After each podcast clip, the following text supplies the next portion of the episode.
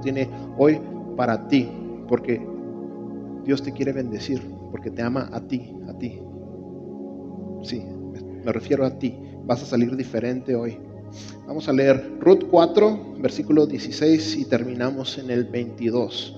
Esto dice la palabra del Señor. Entonces Noemí tomó al niño, lo abrazó contra su pecho y cuidó de él como si fuera su propio hijo. Las vecinas decían, por fin, ahora Noemí tiene nuevamente un hijo. Y le pusieron por nombre Obed. Él llegó a ser el padre de Isaí y abuelo de David. Este es el registro genealógico de su antepasado Fares. Fares fue padre de Esrón. Esrón fue padre de Ram. Ram fue padre de Aminadab. Aminadab fue el padre de Nazón. Nazón fue el padre de Salmón. Salmón fue el padre de Boz. Boz fue el padre de Obed. Obed fue el padre de Isaí. Isaí fue el padre de David. Señor, te damos gracias por tu palabra. Una vez más te agradecemos porque vienes a alimentarnos, a alimentar nuestra alma, que sin tu palabra nuestra alma se debilita, se entristece. Pero tú hoy vienes a hacernos fuertes, a animarnos, a guiarnos. Es por eso que te damos gracias. Espíritu Santo, te invitamos a que sigas siendo nuestro maestro. Tú háblanos, tú dirige la enseñanza para tu gloria, conforme a los planes de nuestro Señor Jesucristo, para su fama y para el bien de esta ciudad la gente a la que tú amas. Amén. Por ahí de los ochentas, a mí me tocó, yo estaba viviendo en Juárez, era un niño, y me tocaba ver ciertos eh, comerciales de la televisión de Estados Unidos, como agarraba la señal de allá, y hubo un anuncio, un comercial que fue muy famoso, de hecho ganó un premio por, por lo bien hecho que estaba. Y, la primera escena estaba un, hombre de negocios cargando un maletín y, de repente llega un hombre como un hippie desaliñado y le empieza a jalar el maletín y lo está jalando y, lo está como que empujando a la fuerza. Y tú puedes decir, si ves esa escena, bueno, parece que lo quiere despojar de ese maletín, ese maletín que se ve muy valioso. Y la segunda escena de este comercial se ve la misma situación, pero ya con una visión más ancha. Ya eh, en la primera escena era una perspectiva muy angosta, en la segunda vemos una perspectiva amplia y vemos que sí, llega esta misma persona y lo empieza a jalar, pero lo está jalando para evitar que caigan sobre él unos ladrillos que están cayendo de una construcción. Vemos cómo lo jala justo a tiempo y rescata su vida. Eso es perspectiva.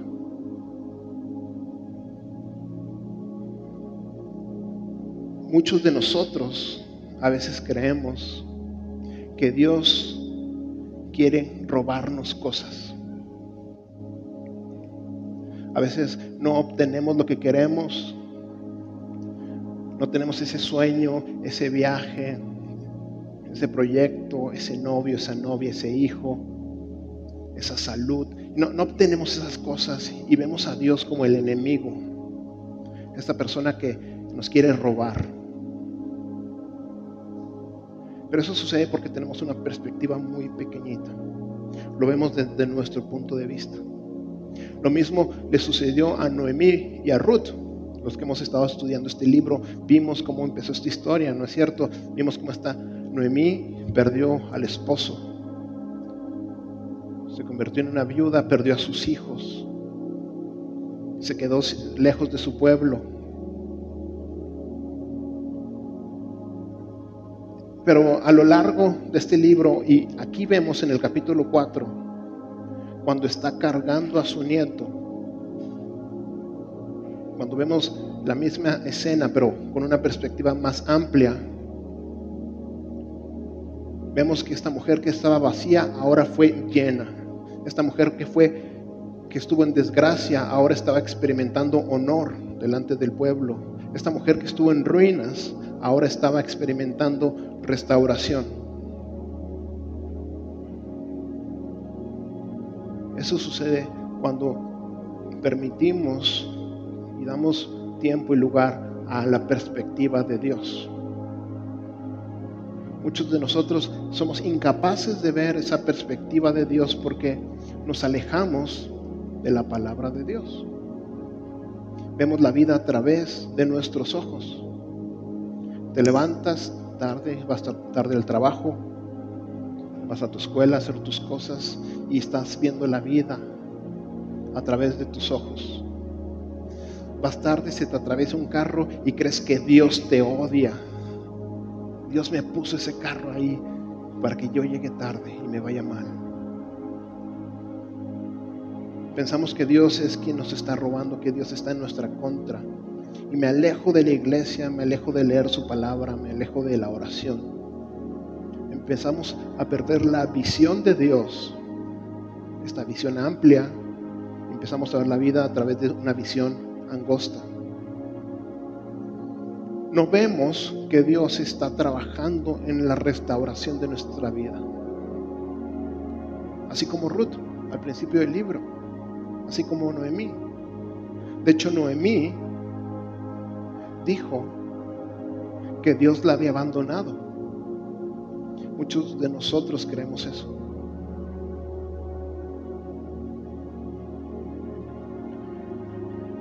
quiero que estés muy presente en esta pregunta que te voy a hacer. Porque tal vez tú no te sientes, ok, no, Dios no me ha abandonado tanto. Pero pregúntate, ¿en qué área de tu vida sientes que Dios ha estado siendo un poquito negligente contigo? Tal vez no te sientes tan rechazado por Dios, pero tal vez te sientes poquito descuidado por Dios? ¿En qué área crees que Dios ha sido negligente contigo?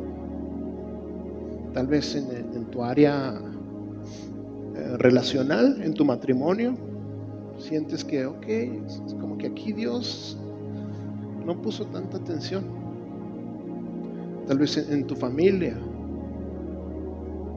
tu área romántica, a lo mejor eres un soltero o soltera y y no encuentras esa, esa pareja y sientes que Dios se olvida de ti, no pensó en ti. Estás batallando con tus hijos, tus hijos están sufriendo cosas que a ti no te gustarían, están sufriendo con adicciones, estás batallando en tu trabajo, estás batallando inclusive con tu iglesia,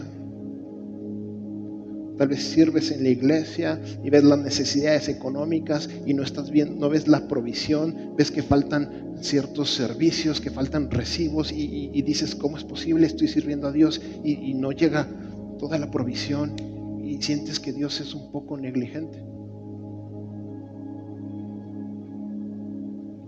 Te pregunto esto porque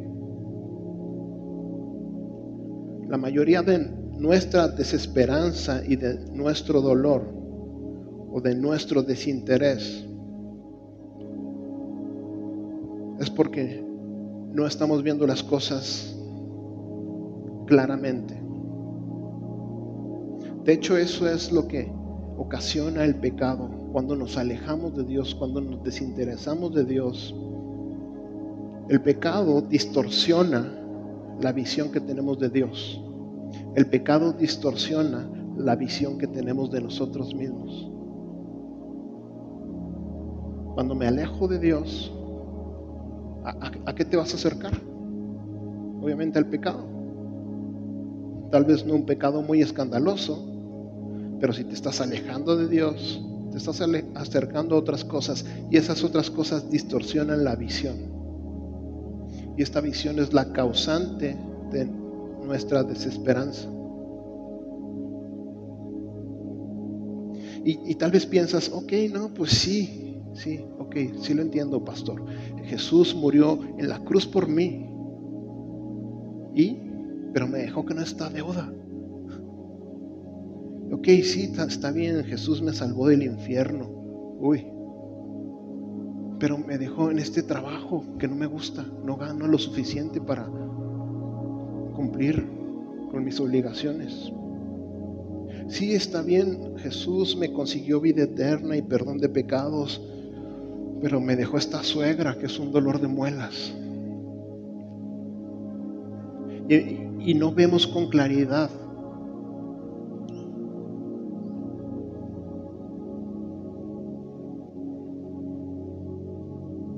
cosas.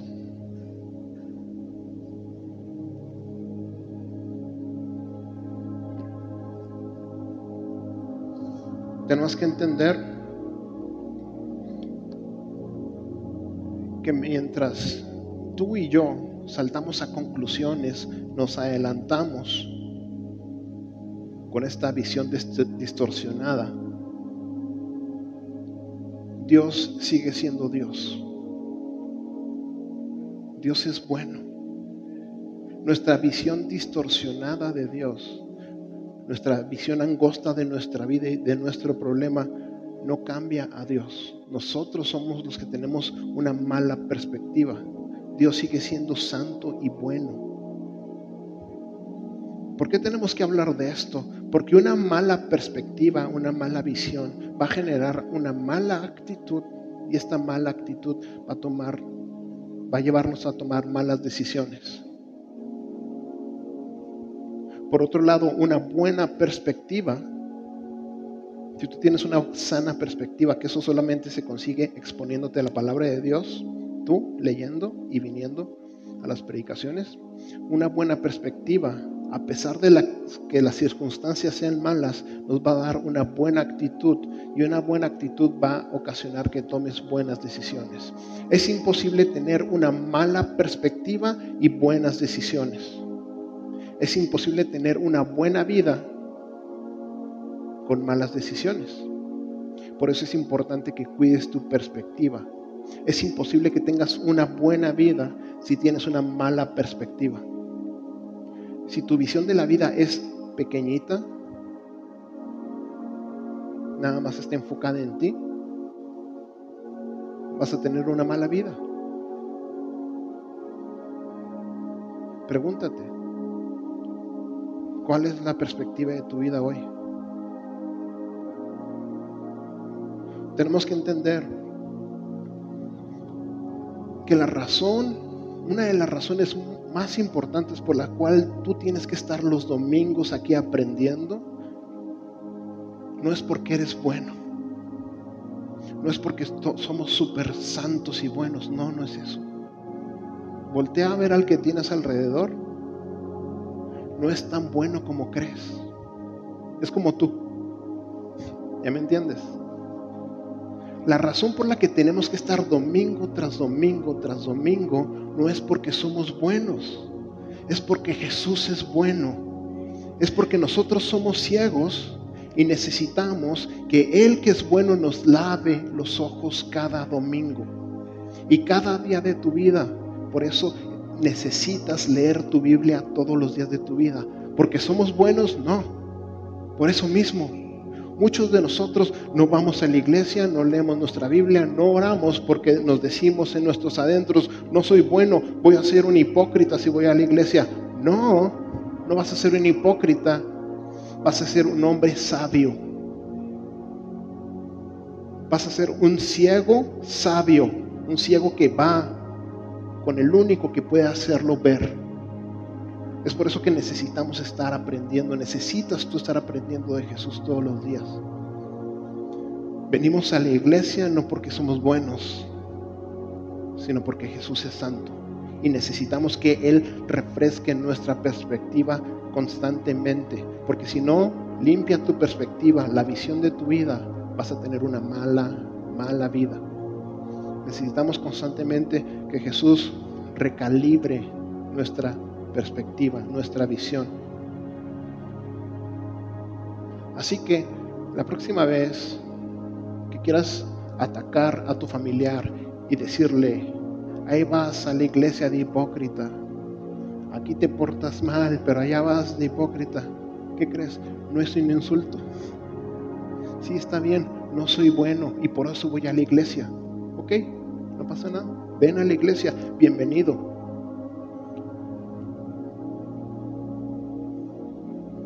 Aquí estamos viendo que el autor del libro de Ruth está poniendo esta genealogía de nombres, ¿se acuerdan? Este fue el papá de este, el papá de este, y, uno dice, ¿y eso? ¿A mí en qué me ayuda?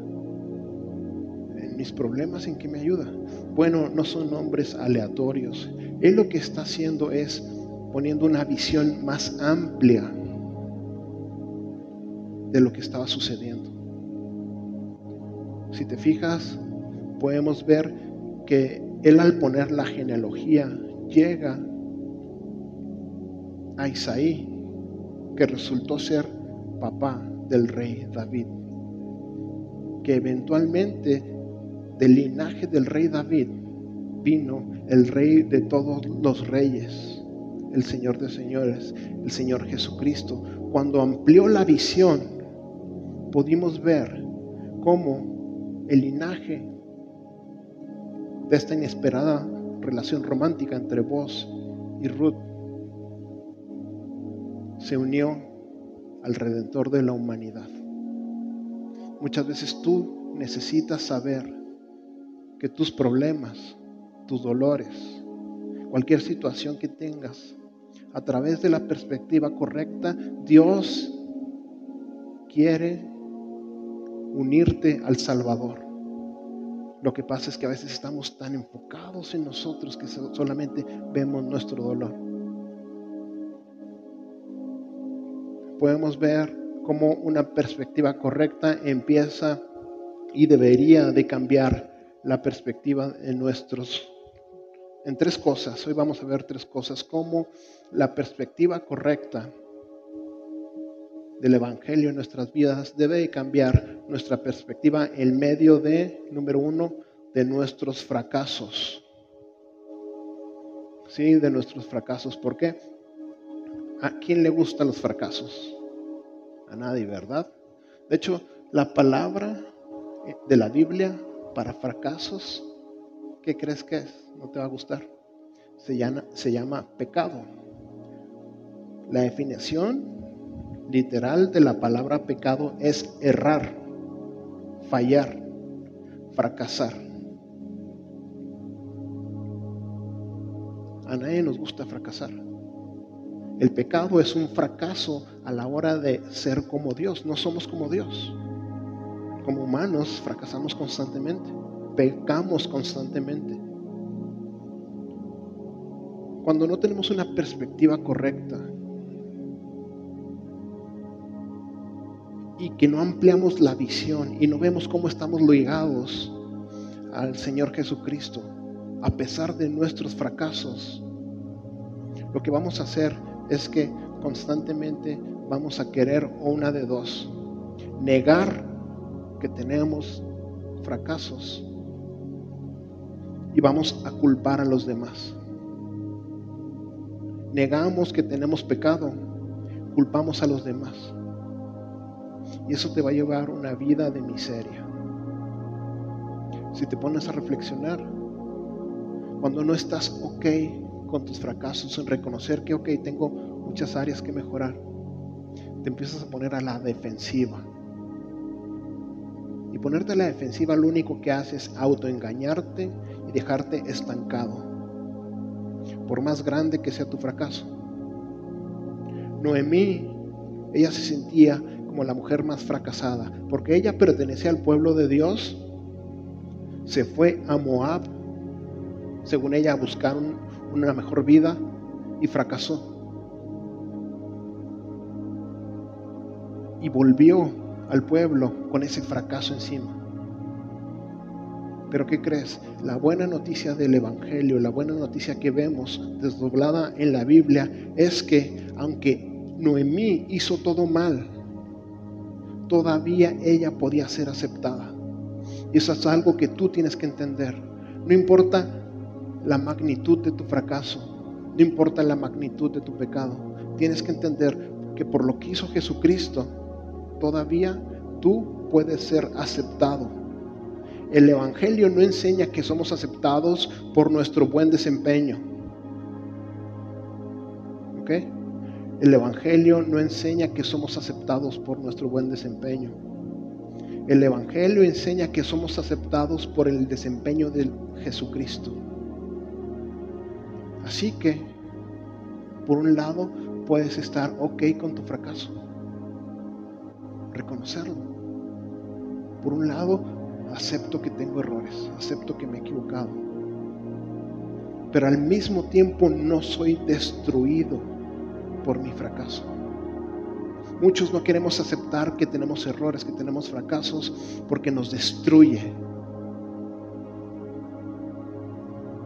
Pero a través del Evangelio del Señor Jesucristo podemos reconocer nuestros errores. Y eso, y no nos destruye. Porque nos enseña que a pesar de eso, tenemos un lugar en Él.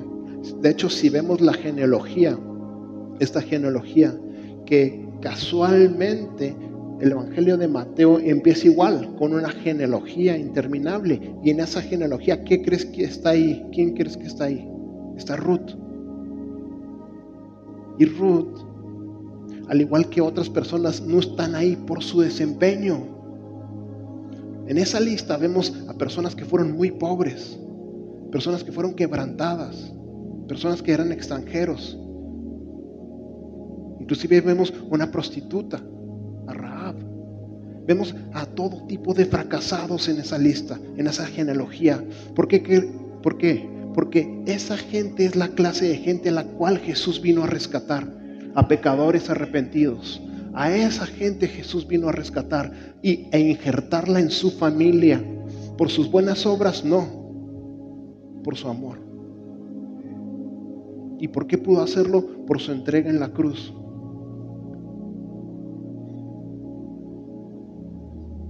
Entonces, como cristianos, nosotros tenemos una nueva manera de lidiar con nuestros fracasos.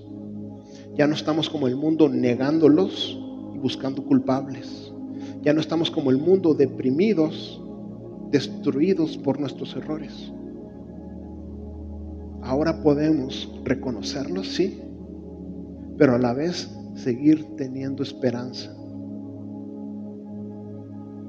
Muchos de nosotros nos rehusamos a esta buena noticia.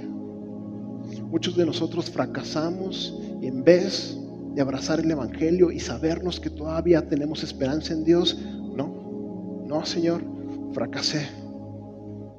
Y antes de que me restaures, necesito sentirme mal. Antes de que me restaures, necesito autoflagelarme y hacer penitencias. Si no, no puedo volver contigo, Señor. Eso es religión. ¿En qué parte de la Biblia viene eso? ¿Dónde aprendiste eso? Que te tienes que autosentir mal por tus fracasos. Como si después de cinco días o cinco años de culpabilidad vas a, pagar por tus pecados. ¿Qué crees? No puedes pagar por tus pecados. No puedes. ¿Con qué vas a pagar con tus pecados? con lo que te reste de vida, ¿qué crees? En lo que te reste de vida te vas a seguir equivocando. No ganamos nada intentando pagar por nuestros pecados. Lo que tienes que hacer es aceptar el perdón de Jesús. Así que te olvídate de esta actitud de Señor, no me hables. Necesito sufrir un rato antes de que me restaures. No te alejes de Dios. No dejes de asistir a la iglesia.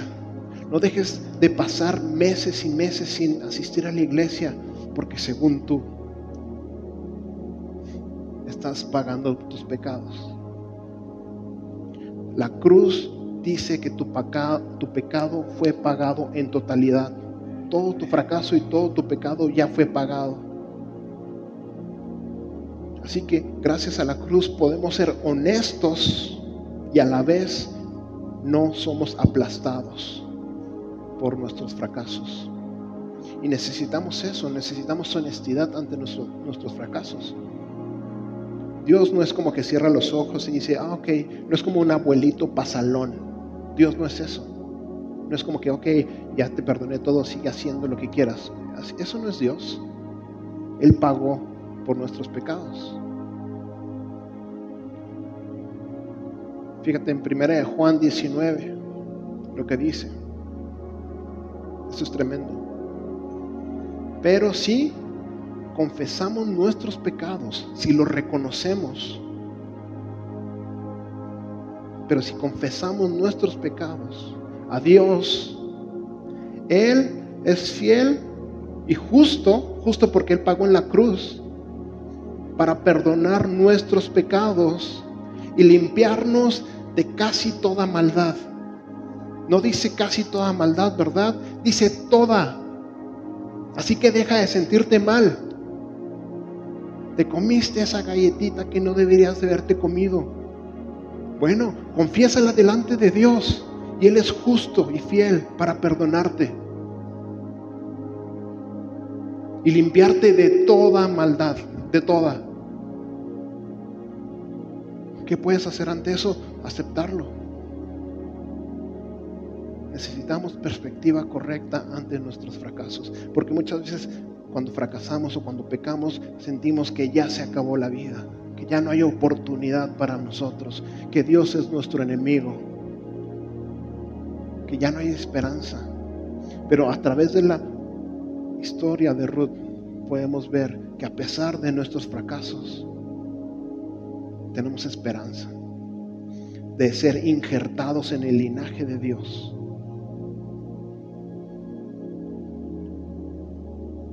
El Evangelio quiere que tú pongas tu identidad en la gracia de Dios y no en tus fracasos. Así que ya no eres el divorciado, ya no eres el corrido, ya no eres el que nadie quiere, ya no eres el, el tímido, ya no eres ese pecado que cometiste.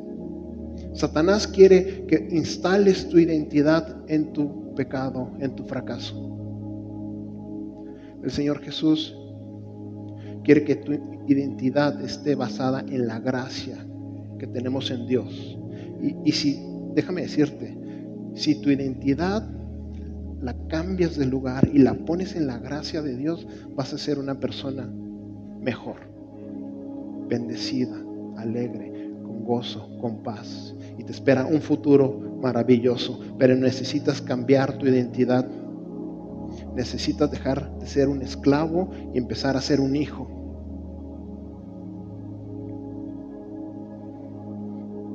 Empezar a vivir como hijo. Y sí, en las áreas que tenemos que ser corregidos, Dios te va a corregir como hijo. En las áreas donde necesitamos ser animados, Dios te va a animar como hijo. Vas a encontrar en Él la fuerza que necesitas como hijo. En otra área, en la segunda área donde necesitamos obtener perspectiva, ya vimos, ok, en nuestros fracasos, pero en otra área donde tenemos que tener perspectiva es en el dolor. Como cristianos tenemos que entender que el dolor es un capítulo inevitable de la vida. ¿Ok? Jesús dijo, en este mundo tendrán aflicción, no se enojen conmigo, yo nada más les estoy comunicando la verdad. En el libro de tu vida va a haber capítulos que hay dolor. Yo sé que el dolor es una cosa que no nos gusta. Y a veces cuando estamos apenas creciendo en el Evangelio o si somos ateos, el dolor siempre es un punto que siempre está ahí, que nos lleva a pensar, bueno, y si Dios es tan bueno, ¿por qué permite que haya dolor? Y si Dios es tan bueno y todopoderoso, ¿por qué las buenas personas sufren? ¿No es cierto? Así es como a veces pensamos. Tienes que entender que Dios no creó el dolor. El dolor viene a raíz del pecado que Satanás, tu enemigo, instaló en la humanidad. Y quiero que pienses en esto. ¿Qué sería de nosotros si Dios no existiera? ¿Qué sería de nuestro dolor si Dios no estuviera en la ecuación? Nuestro dolor, ahí sí que sería horroroso. Si Dios no estuviera por ahí, nuestro dolor sería horrible porque no habría esperanza. Pero el hecho de que Dios existe y que Jesús dijo, en esta vida van a tener dolor, no porque Dios lo inventó, sino porque Satanás puso pecado y el pecado produce dolor. Pero Jesús dijo, pero cobrad ánimo porque yo he vencido al mundo. Quiere decir que a pesar del dolor que causa el pecado, el que cometemos nosotros o el que nos cometen, a pesar de su dolor, Dios va a estar con nosotros. A pesar del dolor y nos va a sacar avante. Y por eso necesitamos perspectiva. Porque muchos de nosotros cuando sufrimos, cuando estamos como Noemí y Ruth, estamos como Noemí. ¿Se acuerdan que ella dijo, llámenme Mara? Una mujer llena de amargura. Tenemos que tener perspectiva. Imagínate, imagínate nada más si Noemí pudiera, hubiera podido ver el futuro. Y si hubiera podido visualizar cargando a su nieto, cuando ella estaba experimentando la pobreza y su viudez y la muerte de sus hijos, si ella hubiera podido ver el futuro y si se hubiera visualizado cargando a su nieto, hubiera sido muy diferente la amargura y el dolor. Nosotros no podemos ver el futuro particularmente, pero de cierta manera sí, porque Jesús dijo, yo vencí este mundo. Además tienes el libro de Apocalipsis donde ves que Jesús va a ganar. Eso cambia la perspectiva de tu dolor, porque ahora puedes tener la certeza que ese dolor, ese capítulo de dolor no va a ser el capítulo final. Sí, es un capítulo que va a estar presente en nuestra vida, pero no va a ser el capítulo final. Para el cristiano el dolor, entiéndelo, no es el capítulo final. Cristo sí, pasó por la cruz, pero ¿qué crees? No se quedó en la cruz. Después vino una tumba vacía y ahora está sentado en gloria. Y lo mismo sucede para tu dolor cuando te unes a Cristo. Si rechazas estar unido a Cristo, sí, muy probablemente te vas a quedar ahí en el dolor, como lo hace el 99.99% de las personas allá afuera que sienten autolástima de ellos y se dejan destruir. Pero para el cristiano lo que nos va a rescatar es una perspectiva amplia, una perspectiva donde podemos ver a Dios en nuestras vidas. Ojo, no estoy minimizando tu dolor, no lo estoy minimizando, lo que quiero es que puedas maximizar la visión de Dios a través de tu vida. No estoy minimizando tu dolor. Quiero que veas lo grande que es Dios y que veas tu vida a través de la grandeza de Dios.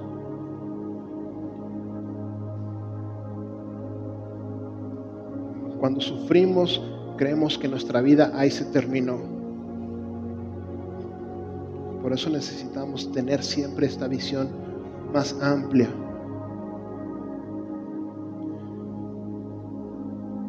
Cuando procesamos bien el dolor, que te digo, todos vamos a pasar por eso. Tal vez tú eres muy joven y estás diciendo, ¿de qué me está hablando? Espérate poquito. Tal vez dices, pues yo nunca he sufrido. ¿De qué está hablando? Espérate poquito y no te estoy deseando dolor, simplemente estoy diciendo lo que dijo el Señor Jesucristo, en este mundo tendrán aflicción, en este mundo tendrán aflicción. Pero cuando procesamos bien ese dolor, cuando pasamos el dolor con Dios, ¿qué crees? Lo que salga de ahí, tu vida va a producir una vida donde vas a poder encontrar bondad. Cuando la gente pasa por el dolor sin Dios, se genera maldad. Pero si pasas por el dolor con Dios, vamos a poder ver frutos de bondad, de sabiduría, de crecimiento, inclusive de dulzura, de compasión. Dios es capaz de sacar de los momentos de dolor que Satanás instaló en nuestra vida para traer destrucción, Dios es capaz de sacar cosas mejores y más buenas. Vas a salir tú más bueno, más sabio, más grande, más dulce y más compasivo. ¿Qué le sucede al mundo cuando sufre? Salen más amargados, más necios, se estancan, no son compasivos, de hecho salen rencorosos. Ese es el destino de la humanidad cuando sufre sin Dios. Pero Dios quiere transformar tu vida, tu familia y la ciudad de Chihuahua. Y quiere que ninguna persona sufra sola. Quiere acompañarlos en el dolor. Dios, Jesús, fue un varón de dolores, experimentado en quebranto. Tú puedes decir, pues qué chistes Dios, Él no sufre. Sufrió como no te imaginas. Él se hizo humano.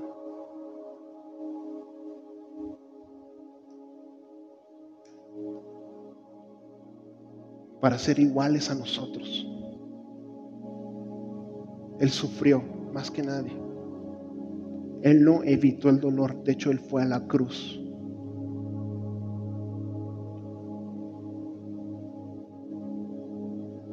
No evites, no, no queramos evitar el dolor. Tampoco te digo que lo busques, no es necesario. Pero cuando llegue necesitamos una perspectiva más amplia. Saber que Dios nos va a rescatar. No es el capítulo final. Yo sé que el enemigo te va a hacer pensar que ya se acabó. Que ahí vas a quedar. Ahí va a quedar tu reputación. Ya no vas a tener familia. Lo mismo le quería decir a Ruth, a Noemí. Y fíjate nada más, capítulo 4, cargando a su nieto. ¿Quién de aquí tiene nietos? Qué maravilla, ¿no es cierto? Esta mujer pensó que su vida había terminado, que jamás iba a tener genealogía y de repente está cargando a su nieto.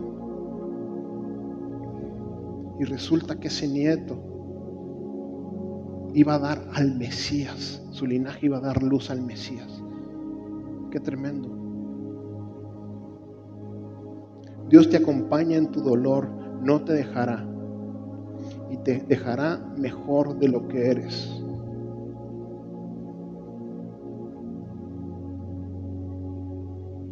Fíjate, 2 de Corintios 1:4. Tú, tu dolor no es en vano. Él nos consuela en todos nuestros sufrimientos para que nosotros podamos consolar también a los que sufren, dándoles el mismo consuelo que Él nos ha dado a nosotros. En pocas palabras, yo sé que el dolor no está padre, pero ya que lo vamos a, experimentar, ¿qué crees? Con Dios, el dolor te va a convertir en una persona más útil para los demás. Si somos honestos, si la gente que tenemos alrededor no hubiera sufrido, muy, difícilmente nos pudieran servir. Si el pastor Abraham no hubiera tenido las luchas que ha tenido, tal vez no estaría aquí, estaría jugando golf. Si yo no hubiera pasado por los capítulos que que he tenido que sufrir, no estaría aquí. Tal vez estaría jugando golf con el pastor Abraham.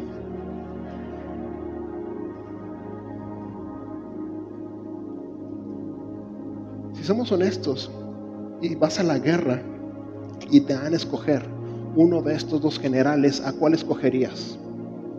El que tiene experiencia en mil batallas, que en su rostro puedes ver inclusive las cicatrices que si tienes alguna duda le puedes pedir consejo. O, el capitán Goofy, que nunca ha ido a ninguna batalla. Y le preguntas, oye, ¿Y aquí cómo le vamos a hacer? No sé, nunca he sufrido. ¿A quién prefieres? Bueno, lo mismo sucede en la vida. Él nos consuela, Él te va a consolar, Él te ha consolado, Él te está consolando, no nada más para consolarte, si te ama, pero no nada más quiere que se acabe ahí. Quiere que consueles a otros, que ayudes a otros. Esto es parte de la visión por la cual vamos a ir a un lugar más amplio, más grande, para que todos ayudemos a otros. Él nos consuela en todos nuestros sufrimientos para que nosotros podamos consolar también a los que sufren, dándoles el mismo consuelo que Él nos ha dado a nosotros. ¿A quién prefieres? ¿Al general experimentado o al capitán Goofy que no ha experimentado nada? A alguien que le preguntes, oye, tengo problemas en mi matrimonio, ¿qué hago? ¿Qué prefieres? Alguien que diga, no sé, nunca he tenido problemas en el matrimonio, no sé, nunca he tenido problemas con el dinero. Esa persona sería prácticamente inútil. Pero si Dios te ha permitido sufrir y te ha consolado, es para que consolemos a otros, que seamos una fuente de bendición para otros. Además de que cuando procesamos el dolor bien y que nos mejora en todos los aspectos, con una perspectiva amplia, si somos sabios, mientras está el dolor, la mayoría de las personas tienden a voltear al piso, a sentir autolástima de ellos. Pero el cristiano estamos llamados a poner nuestros ojos en Él poner nuestros ojos en Él siempre. Y esto debe de generar en nosotros una lección que se nos debe quedar aprendida. Nosotros tenemos que poner nuestros ojos en Él, no nada más cuando sufres, sino también cuando estás todo ok. Pero como somos de necios y cabezones, nada más aprendemos esta lección cuando estamos sufriendo. Qué bendición sería aquella persona que aprende esa lección sin tener que sufrir. O esa persona que cuando se acaba el sufrimiento no aleja sus ojos de Dios. Es por eso que deseamos nuestra oración como pastores es que esta iglesia siempre tenga los ojos puestos en Dios. Y una señal de eso son los miércoles de oración Ahí podemos darnos cuenta cuando la gente no está sufriendo, tristemente. Cuando la gente está súper ok y no está sufriendo y no le duele nada, no, no le falta nada, no viene a la oración. Ah, pero nomás empieza un problemita, le duele la muela, le pasa algo, aquí está. Que qué bueno, Él es nuestro ayudador. Pero debemos de aprender que no nada más tenemos que poner nuestros ojos en Él cuando tenemos dolor. El sabio, el entendido, nos pone en Él siempre. Por eso oramos para que todos los miércoles esté lleno de gente con los ojos en Él. Pero eso nada más el Espíritu Santo lo puede hacer. Que el Espíritu Santo te revele nuestra necesidad y su grandeza.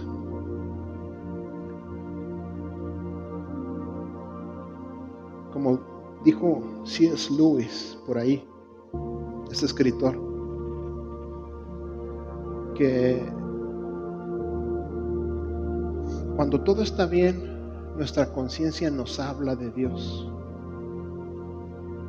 En el placer, Dios nos susurra, escuchamos el susurro de Dios, pero en el dolor escuchamos los gritos de Dios. Oramos para que nosotros en el placer estemos escuchando los gritos de Dios, para que siempre estemos escuchando a Dios. Nosotros tenemos que desarrollar esta perspectiva de eternidad, mis hermanos. ¿A qué me refiero con esta perspectiva de, de eternidad? estoy pensando en hacer un libro que se llame Las cosas que nunca voy a decir cuando llegue al cielo. Y por ejemplo, ¿qué cosa nunca voy a decir cuando llegue al cielo? Cuando llegue al cielo y esté ahí, nunca voy a decir, Señor, me la pasé orando mucho tiempo. Todo ese tiempo que estuve orando fue tiempo desperdiciado. Cuando esté en el cielo, no lo voy a decir. Tal vez aquí en la carne me duele y tengo que sacrificar, pero en el cielo no me voy a quejar de eso. Otra cosa que no voy a decir en el cielo es, Señor, ofrendé demasiado, te pasaste. No vas a decir eso en el cielo. Tampoco vas a decir en el cielo, Señor, serví demasiado al pueblo.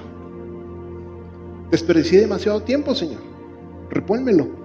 Créeme que cuando estés en el cielo no te vas a quejar de esas cosas. Por eso necesitamos desarrollar una perspectiva eterna. Aquí nos quejamos de todo y todo nos duele. Pero si tuviéramos una perspectiva eterna, no te importaría. No te vas a quejar de esas cosas, mi hermano. Es cuando estés en el cielo. ¿Sabes de qué otra cosa no te vas a quejar en el cielo? En el cielo no te vas a, no vas a decir, y sobre todo cuando veas a tu hermano adorando en el cielo. A tus familiares, cuando veas a tus familiares adorando en el cielo, cuando veas a tus papás, cuando veas a tus hijos, a tus compañeros de trabajo, ¿sabes de qué no te vas a quejar? Señor, perdoné demasiado. Señor, fui demasiado humilde. Señor, busqué la reconciliación, me pisotearon demasiado en tu nombre, te pasaste. No te vas a quejar de eso, porque vas a ver los frutos eternos. A esa persona que Satanás puso en tu contra con fines de destrucción eterna. Cuando tú la veas adorando en el cielo, no te va a haber importado haberle pedido perdón, aun cuando Él fue el que te ofendió.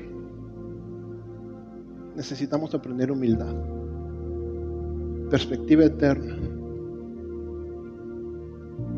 Necesitamos aprender del Señor Jesucristo. Fíjate lo que dice Filipenses 2, del 6 al 8. Esto es tener perspectiva eterna. Lo voy a leer. No me acuerdo si se lo pasé a Karime. Dice, hablando de, Jesús, quien tuvo perspectiva de la eternidad, el cual aunque existía con el mismo ser de Dios, no se aferró a su igualdad con Él, sino que renunció a lo que era suyo y tomó naturaleza de siervo, haciéndose como todos los hombres y presentándose como cual, hombre cualquiera. Se humilló a sí mismo, haciéndose obediente hasta la muerte, hasta la muerte en la cruz. Esa es perspectiva eterna. En el cielo no nos vamos a quejar del Señor cuando nos cambiamos de local y que tuvimos que cargar cosas y tuve que ser fiel en mis ofrendas. Pero aquí hay gente que se salvó por una eternidad. No nos vamos a quejar de eso, hermanos. No nos vamos a quejar. Señor, me perdí el juego de la selección. No nos vamos a quejar de esas cosas, necesitamos desarrollar perspectiva eterna. Porque conocer el final de la historia cambia la experiencia del viaje. Conocer que vamos a estar una eternidad con Dios, conocer, saber que Jesucristo es realidad y todas estas ondas que te contamos no son cuentos de hadas, es realidad, cambia la experiencia del viaje. Cuando era niño, me acuerdo que una vez que fui a Disneylandia, me subí al juego de Indiana Jones, me gustaba mucho Indiana Jones, es una película que los jóvenes no tienen idea de quién es. Y te daba miedo, porque salían una cobra gigante y una bola gigante que te iba a aplastar, y salían unos como caníbales con lanzas, y estabas asustado todo el tiempo. Y luego pasabas por unas cavernas. Pero una vez que pasó el juego y vi que no me morí, dije, wow, está súper fregón. Y me subí como 11 veces seguidas. Conocer el final de la historia cambia la perspectiva del viaje. Tú ya conoces el final de tu historia, mi hermano. Ya lo conoces. Vas a estar adorando con Jesús una eternidad. Así que no importa si tenemos que aguantar cierto dolor. Otra cosa, la tercera cosa en la cual tenemos que permitir cambiar nuestra perspectiva, ya dije el dolor, ya dije en nuestros sufrimientos, también en nuestras bendiciones. ¿A qué me refiero? Tenemos que entender que todas las cosas que tenemos, todas las bendiciones que tenemos, las tenemos porque Dios te las dio, no porque tú te las ganaste. Yo sé que esto va en contra de toda la religiosidad, como dijera Dante Gebel, te enfarisea, ¿verdad? Porque nos encanta así saber, no, yo me lo gané con el sudor de mi esfuerzo. No, no te lo ganaste con el sudor de tu esfuerzo. Dios te lo dio. Fíjate, Santiago 1, 17, lo que dice. Todo lo bueno y perfecto que se nos da viene de arriba, de Dios, que creó los astros del cielo. Dios es siempre el mismo, en Él no hay variaciones ni oscurecimientos. Toda bendición que tú tienes viene de Dios, inclusive, inclusive, inclusive las bendiciones que ganamos por aplicar el principio de la siembra y la cosecha. Esas también Dios te las da. Sí, hay bendiciones que se generan en nuestra vida por tu obediencia, pero no quiere decir que tú te la ganaste, Dios te la dio la siembra y la cosecha. ¿Te suena? ¿Qué quiere decir cuando siembras? Tú agarras una semillita, la pones a morir, le haces su pequeño funeral, la entierras y tú haces que crezca. No. Sí estuvo tu trabajo, la sembraste, la enterraste, pero ¿quién la hizo crecer? Dios. Inclusive esas bendiciones que tú crees que te ganas no son tuyas. Dios te las dio.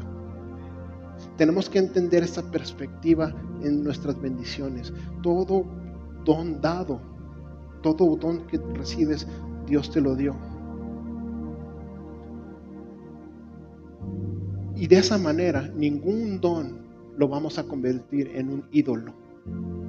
Cuando creemos que nosotros somos quienes generan los bienes, los convertimos en nuestros ídolos.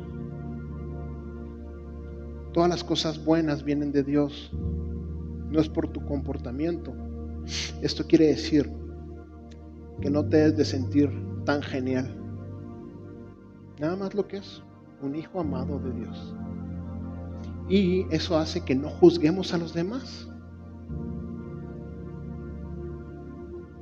No somos tan geniales. Y si los otros tienen menos que nosotros, no quiere decir que ellos son menos que nosotros. Dios da a cada quien conforme su sabiduría. Si te fijas al final del libro, el enfoque no es en la grandeza de Noemí ni de Ruth, sino en la bondad de Dios. Esa es una perspectiva sana ante la bendición. Porque por un lado evita que seamos arrogantes, evita que seamos orgullosos y genera que seamos humildes y genera que seamos agradecidos. El mundo necesita eso. En el mundo hay demasiada arrogancia, demasiado orgullo, poca humildad y poco agradecimiento necesitamos aprender una perspectiva sobre nuestras bendiciones. Otro punto de las bendiciones, ¿qué crees? Que esa bendición que tú tienes, que ahora aprendiste que no es por ti, es porque Dios te la dio. Dios te la dio no para que te la quedes para ti solito. Te la dio para que la utilices para los demás. Ese hijo que Dios le dio a Ruth, ese nieto que le dio a Noemí, ¿cómo crees que le pusieron Obed? ¿Qué crees que significa Obed? Siervo. Toda bendición que Dios te da es para que sirvas a Dios. Quiero que enumeres, concéntrense aquí, estén presentes. Quiero que enumeres cinco bendiciones que Dios te ha dado. Cinco. Puede ser tu empleo, tu pareja, tu belleza física, lo que tú quieras. Bueno, esas bendiciones no son tuyas aunque tú te la pases maquillándote, bueno, esa bendición que si eres bonito o bonita, Dios te la dio. Y no es para que tú te autoglorifiques, es para que la pongas al servicio de Dios. La pregunta es, ¿para qué estás utilizando estas bendiciones? Ese salario que estás ganando, ese empleo que tienes, ¿lo estás usando para ti? ¿Te lo quedas todo para ti o lo estás poniendo al servicio de los demás? La mejor manera, la mejor manera de disfrutar los dones que Dios te ha dado es poniéndolos al servicio de los demás. Porque si te los quedas para ti, esa bendición la vas a convertir en un ídolo y lo vas a convertir en una maldición. Fíjate las palabras en Hechos 20:35. Siempre les he enseñado que así debe, se debe de trabajar y ayudar a los que están en necesidad, recordando aquellas palabras del Señor Jesús. Hay más dicha en dar que en recibir todo don que tienes. Es para bendecir a otros, inclusive tus hijos. Tú tienes que enseñar a que tus hijos no desarrollen identidad en ti. Muchos queremos eso. Nosotros tenemos que guiar a que nuestros hijos desarrollen su identidad en Dios, no en nosotros, en Dios, porque ellos tienen un propósito mayor. Acuérdate, perspectiva. Dios te bendice no para que estés ahí nomás en tu burbuja de bendición. Dios le dio un hijo a Ruth, un esposo a Ruth, no nada más para que ellos estuvieran felices y gozosos, que sí, sí lo hace para darte felicidad y gozo, pero no nada más para que, se quede ahí. Ese hijo, de ese iba a nacer el rey David. Después el Señor Jesucristo que iba a servir a toda la humanidad. Ese es el propósito de las bendiciones que Dios te da. Ese es el propósito por el cual Dios te bendice. Ese es el propósito por el cual Dios nos quiere bendecir a nosotros como iglesia en un lugar más grande. Porque es a través de entender esto que las bendiciones